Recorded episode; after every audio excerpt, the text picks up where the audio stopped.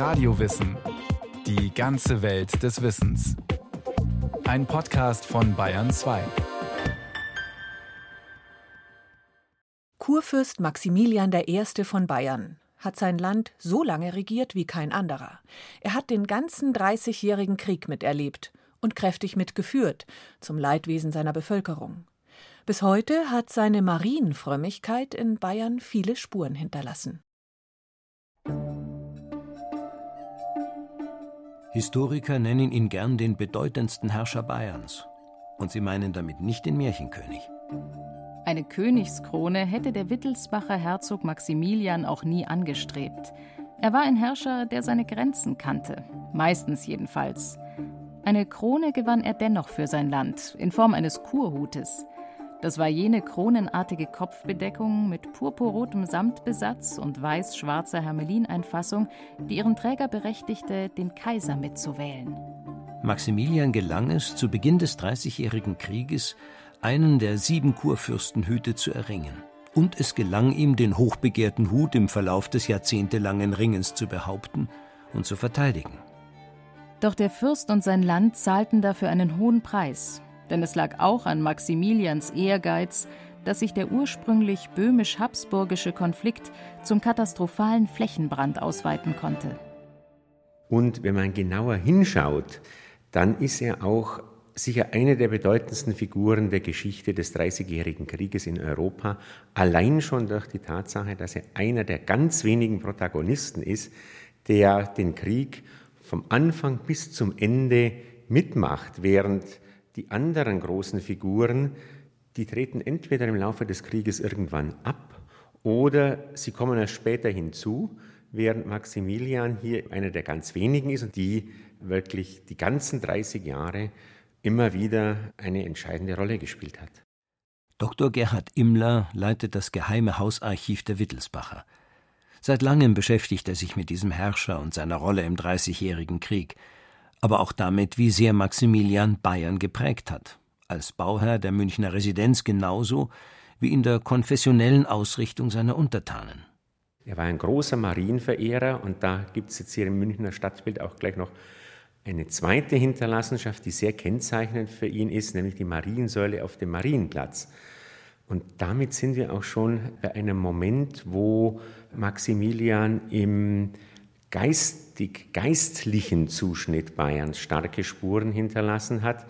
Die große Marienverehrung, die er persönlich hatte und die er auch durch Verordnungen angeordnet hat, jeder Bayer muss einen Rosenkranz besitzen, das hat den bayerischen Katholizismus bis heute in dieser, jedenfalls für deutsche Verhältnisse, starken marianischen Prägung versehen. Maria als Patrona Bavariae, als Schutzherrin Bayerns, ist bis heute ein Begriff. Kein anderer Fürst hat Bayern so lange regiert wie Maximilian, insgesamt 53 Jahre.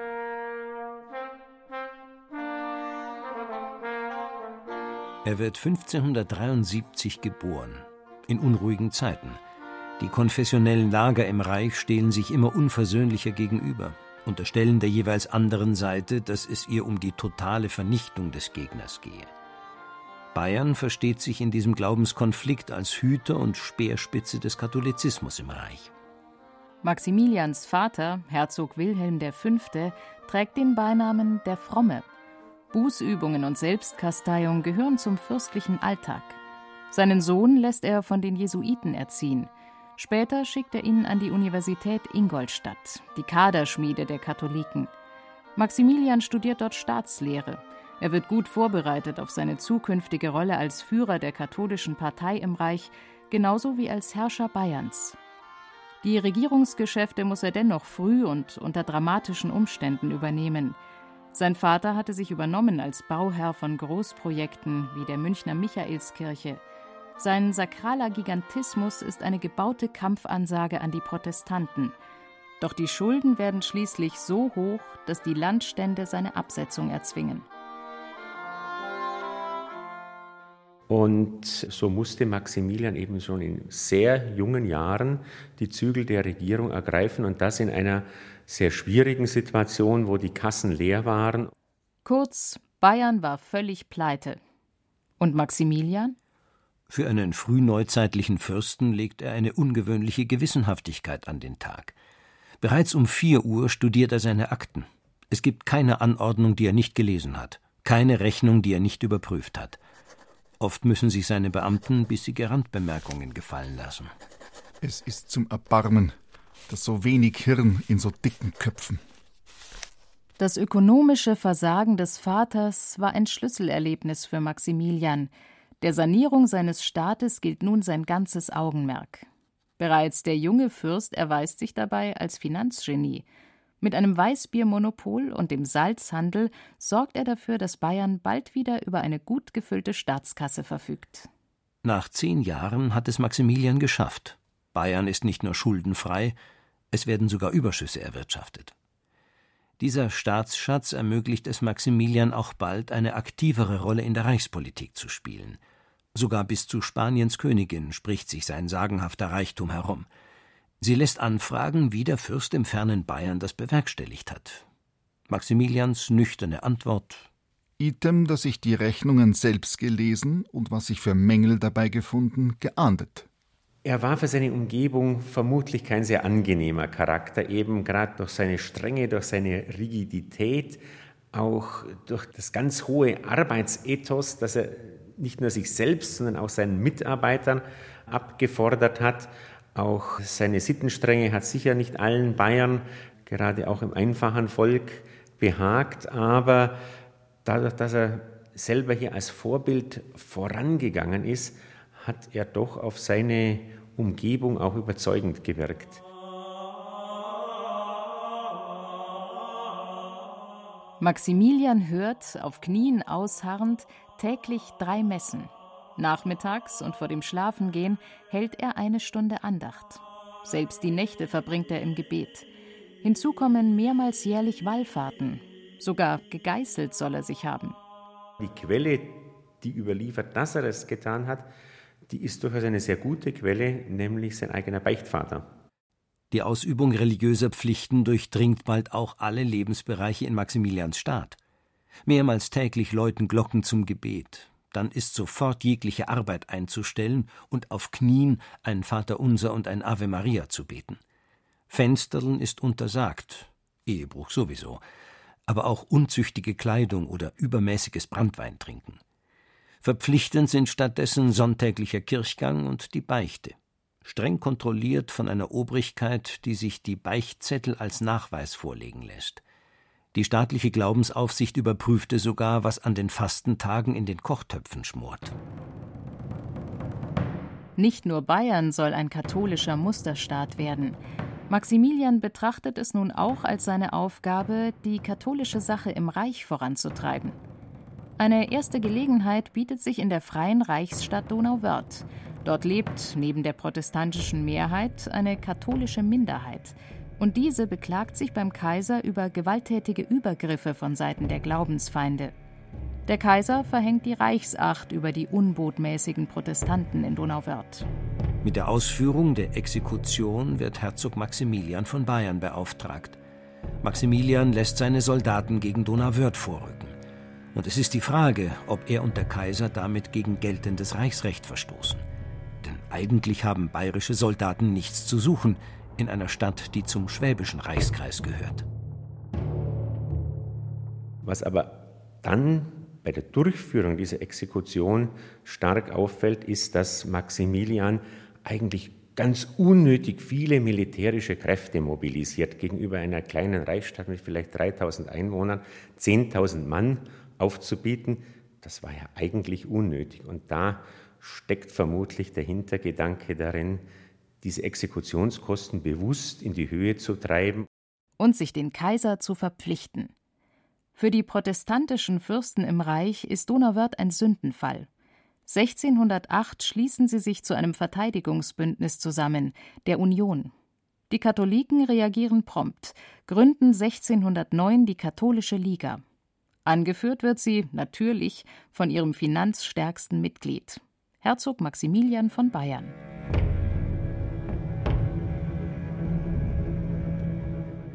Dieses erste Säbelrasseln bleibt noch folgenlos. Erst durch den Prager Fenstersturz 1618 drohen sich die Verhältnisse im Reich umzukehren.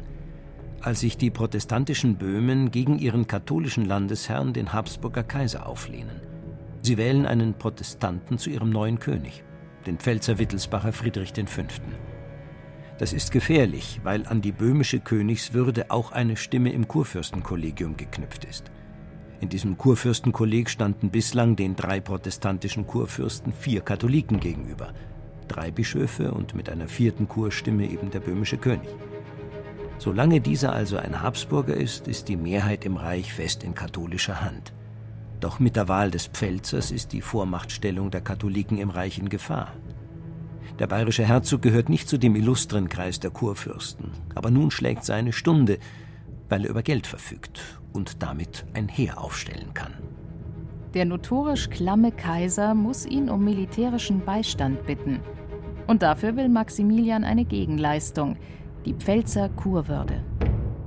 Das ist ein altes Ziel der altbayerischen Wittelsmacher, die sich bereits im Jahr 1356 durch die Goldene Bulle um ihre vorher bestehende Beteiligung an der Wittelsbachischen Kurwürde betrogen gefühlt haben und jetzt die Chance erblickt haben, dieses ihnen in den eigenen Augen angetane historische Unrecht wieder gut zu machen.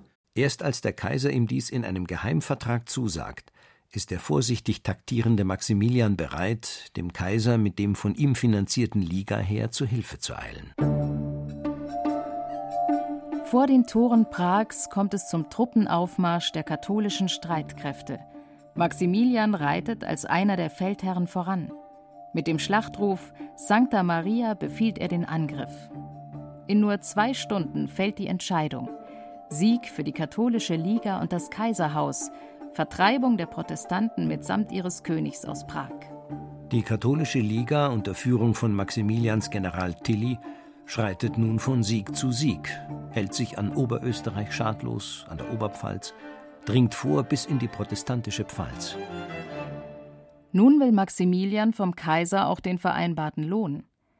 Als anno 1623 in Regensburg zum Reichstag die Fanfaren ertönen, hat er sein Ziel erreicht. Der Kaiser überträgt ihm die Kurwürde, die er zuvor dem Pfälzer Wittelsbacher aberkannt hatte. Für die Zeitgenossen ein unerhörter Vorgang. Viele Reichsfürsten bleiben aus Protest fern. Sie sehen diese Kurübertragung als Bruch der Reichsverfassung. Eine Machtverschiebung ist sie allemal, denn nun sitzen zwei protestantischen Kurfürsten fünf katholische gegenüber. Als Kurfürst ist Maximilian von nun an darauf bedacht, einen zu mächtigen Habsburger zu verhindern. Er verteidigt, wie die anderen Kurfürsten auch, die sogenannte deutsche Libertät, die Freiheit und Eigenständigkeit der Fürsten gegenüber dem Kaiserhaus. Besonders misstrauisch betrachtet er deshalb den Aufstieg Wallensteins zum führenden General des Kaisers, der mit seinen Söldnertruppen dem Habsburger eine eigene, unabhängige Vormachtstellung verschafft. Also das Verhältnis zu Wallenstein, das entwickelt sich auch in einer sehr spannenden Weise. Denn zunächst einmal ist es ja Maximilian selber, der den Kaiser darauf drängt, er soll doch jetzt endlich mal selber ein effizientes Heer aufstellen, weil er fürchtet, dass die Liga sonst überlastet werden könnte. Er merkt dann allerdings doch recht bald, dass dieser Wallenstein eigentlich mehr Soldaten aufstellt, als ihm recht ist. Das hat zunächst einmal zur Folge, dass eine Konkurrenz um Quartiere eintritt. Und je mehr Truppen dann Wallenstein aufstellt in einer Situation, in der Maximilian eigentlich meint, so viele Soldaten braucht der Kaiser eigentlich gar nicht mehr, da tritt dann immer stärker ein Misstrauen bei Maximilian ein. Was sind denn eigentlich diese Absichten dieses Wallenstein? Maximilian schickt zahlreiche Beschwerden an den Kaiserhof. Bald geht es auch um die Frage, wer folgt welchem Oberbefehl. Wallenstein dem Bayern oder Maximilian dem siegreichen Emporkömmling. 1630 tagen die Kurfürsten erneut in Regensburg. Maximilian betreibt nun offen eine Politik gegen den Kaiser und seinen General. Und er hat ein Druckmittel. Denn der Kaiser möchte seinen Sohn zum König von Rom wählen lassen. Dazu braucht er die Zustimmung der Kurfürsten. Nach zähem Ringen muss der Kaiser Wallenstein entlassen. Ein Sieg für Maximilian, der sich bald gegen ihn kehren wird. Hinzu kommt, dass der sonst so vorsichtige Maximilian angesichts des Siegeszuges der Liga katholische Maximalforderungen durchsetzen will. Er drängt den Kaiser, das sogenannte Restitutionsedikt zu erlassen, demzufolge die protestantischen Reichsstände sämtlichen Kirchenbesitz zurück an die Katholiken geben sollen. Er war vielleicht in dem Sinne maßlos, als er hier etwas das Augenmaß verloren hat, indem er das, was ihn bisher eigentlich ausgezeichnet hatte, nämlich Risiken realistisch einzuschätzen, hier ein Stück weit aufgegeben hat. Denn dieses Restitutionsedikt ruft den Schwedenkönig Gustav Adolf als neuen Akteur auf den Plan. Ziel seines Feldzuges ist Bayern, das Herzland des katholischen Feindes. 1632 kommt es bei Rhein am Lech zur katastrophalen Niederlage der Liga. Erstmals wird Bayern nun Kriegsschauplatz. Maximilians Untertanen erleben die Kriegsgräuel am eigenen Leib, denn Gustav Adolf verfolgt eine Politik der verbrannten Erde, will den Totalruin seines Gegners. Aber nicht nur die Schweden ziehen mordend durch Bayern, auch die Soldaten der zurückweichenden Liga plündern und brandschatzen. Ein Krieg, in dem die Grenzen zwischen Freund und Feind verschwimmen. Hungersnöte raffen die Menschen dahin und schließlich wütet im Winter 1634-35 die Pest in großen Teilen Bayerns. Der Kurfürst reagiert mit Mandaten. Er lässt neben Hygienemaßnahmen vor allem vermehrte Bußübungen anordnen. Aber auch Maximilian selbst muss schließlich vor Gustav Adolf zurückweichen. Der Kurfürst flüchtet mit seinem Hofstaat in die Festungsstadt Braunau am Inn. Er erlebt nun eben all die Übel des Krieges, all die Zerstörung. Und das dürfte bei ihm ein gewisses Umdenken zunächst in der Art und Weise gefördert haben, dass er sehr langsam bereit wird, auf konfessionspolitischem Feld von Maximalforderungen abzurücken. Zweieinhalb Jahre muss Maximilian von Braunau aus zusehen, wie die Schweden sein Land verwüsten. Beim Kaiser bittet er vergeblich um Unterstützung. Der wiedereingesetzte Wallenstein möge ihm mit seinen Truppen beistehen. Doch Wallenstein denkt gar nicht daran. Eine besondere Demütigung für den stolzen Kurfürsten.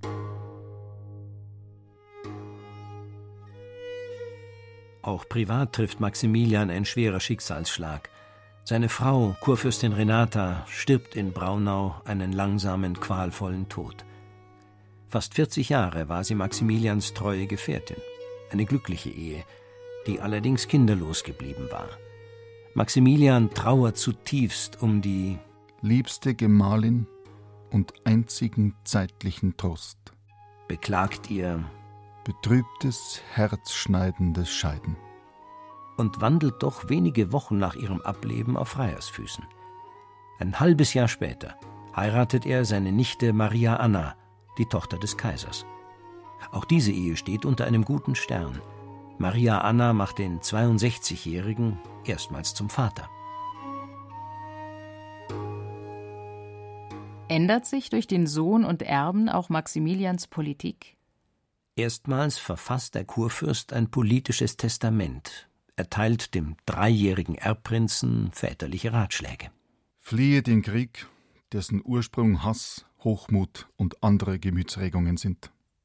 Anno 1644 geht der Krieg in sein 26. Jahr. Maximilian ist der einzige der europäischen Fürsten, der diesen Krieg von Anfang an mitgestaltet hat. Nun will er behalten, was er errungen hat, die Kurwürde und die Oberpfalz für die bayerischen Wittelsbacher. Er drängt darauf, dass in Münster endlich Friedensverhandlungen aufgenommen werden und erhält Verbindungen in alle europäischen Hauptstädte. Schon lange geht es nicht mehr nur um einen Konfessionsstreit, sondern um das europäische Kräftegleichgewicht zwischen Frankreich und Habsburg. Bayern ist außer dem Kaiser, der ja eine andere Position hat, eigentlich der einzige Reichsstand, der bei diesen Friedensverhandlungen im Kreis der Großmächte mitmischen kann und hier eine ganz wesentliche Rolle spielt, insbesondere für das Zustandekommen des kaiserlich-französischen Friedensvertrags von Münster. Davon unberührt geht der Krieg weiter. 1646 wird Bayern erneut Kriegsschauplatz. Diesmal treiben vor allem die Franzosen an der Seite der verbündeten Schweden ihr Unwesen im Land zwischen Lech und Inn. Wieder trifft es vor allem die kleinen Leute. Und während am Verhandlungstisch der Friedensschluss nahe scheint, wütet der Schwed schlimmer als in allen Jahren zuvor. Vier lange Jahre dauern die Verhandlungen schon an. Doch angesichts des Feindes im eigenen Land verliert der Kurfürst allmählich die Geduld. Während bei Dachau das letzte Gefecht in dem Dreißigjährigen Ringen ausgetragen wird, droht Maximilian dem Kaiser ganz offen, notfalls alleine Frieden zu schließen. Als die Verhandlungsführer im Oktober 1648 endlich den Friedensvertrag unterzeichnen, hat vor allem Maximilian seine Kriegsziele erreicht. Er und seine Dynastie können die Kurwürde behalten. Die Oberpfalz bleibt bei Bayern. Der Wittelsbacher hatte noch nicht einmal territoriale Verluste hinnehmen müssen. Maximilian gilt als einer der wenigen Sieger des Dreißigjährigen Ringens. Doch um welchen Preis? Weite Teile Bayerns sind verödet, die Bevölkerung teilweise um ein Drittel geschrumpft. Der 75-jährige Fürst beginnt erneut sein Land zu sanieren. Er hat sich wahrscheinlich am Ende seines Lebens gedacht, dass er tatsächlich ein erfolgreicher Politiker war, dass er wichtige Ziele, die zunächst einmal defensiver Art waren, dass er das erreichen konnte, dass er das durchsetzen und dann behaupten konnte. Andererseits musste er natürlich auch sehen, und er hat das durchaus gesehen, dass der Krieg seinem Land ungeheure Lasten auferlegt hat. Als einer der ersten Kriegsherren entlässt Maximilian seine Soldaten, spart sich den Unterhalt eines eigenen Heeres. Bereits nach drei Jahren sind die Kriegsschulden gedeckt. Der Kurfürst erwirtschaftet wieder Gewinne.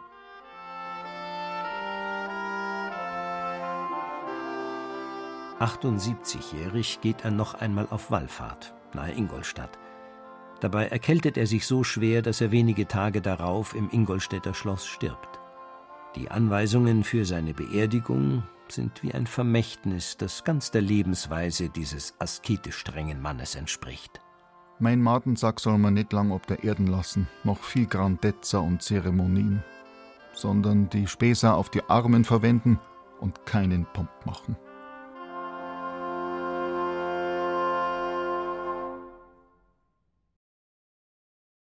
Maximilian I. von Bayern Steffi Illinger hat das Leben des Katholiken, Kriegsherrn und Kurfürsten porträtiert. Es sprachen Jennifer Güsell, Axel Wostri und Yajimai. Ton und Technik Birgit Vetter. Regie Kirsten Böttcher. Redaktion Thomas Morawetz. Ein weiterer Podcast von Radio Wissen.